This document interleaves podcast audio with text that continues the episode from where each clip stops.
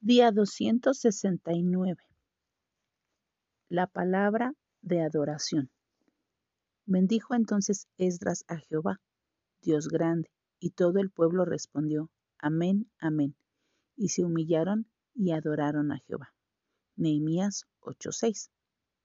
El Espíritu Santo ha tocado tu corazón de una manera tan poderosa que has comenzado a adorar a Dios mientras lees las escrituras.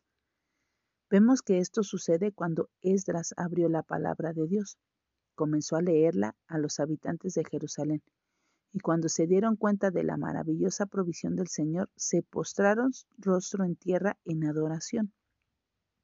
A veces llegamos delante del Señor y es posible que no estemos realmente seguros de lo que ocasionan las luchas que experimentamos, pero entonces Dios nos revela algo muy personal y privado dándonos así sanidad o provisión. Esto nos hace comprender el amor profundo de Dios y el interés que tiene por los asuntos más cercanos a nuestro corazón. A través de su palabra y en formas que nunca imaginamos que fueran posibles, Él habla directamente a nuestras más apreciadas esperanzas y responde las inquietudes más profundas de nuestras almas.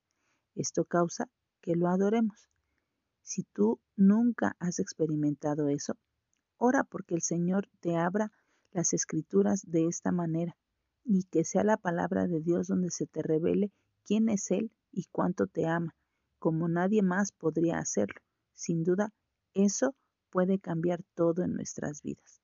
Que nuestra oración hoy sea, Jesús te amo, guíame a adorarte a través de tu palabra.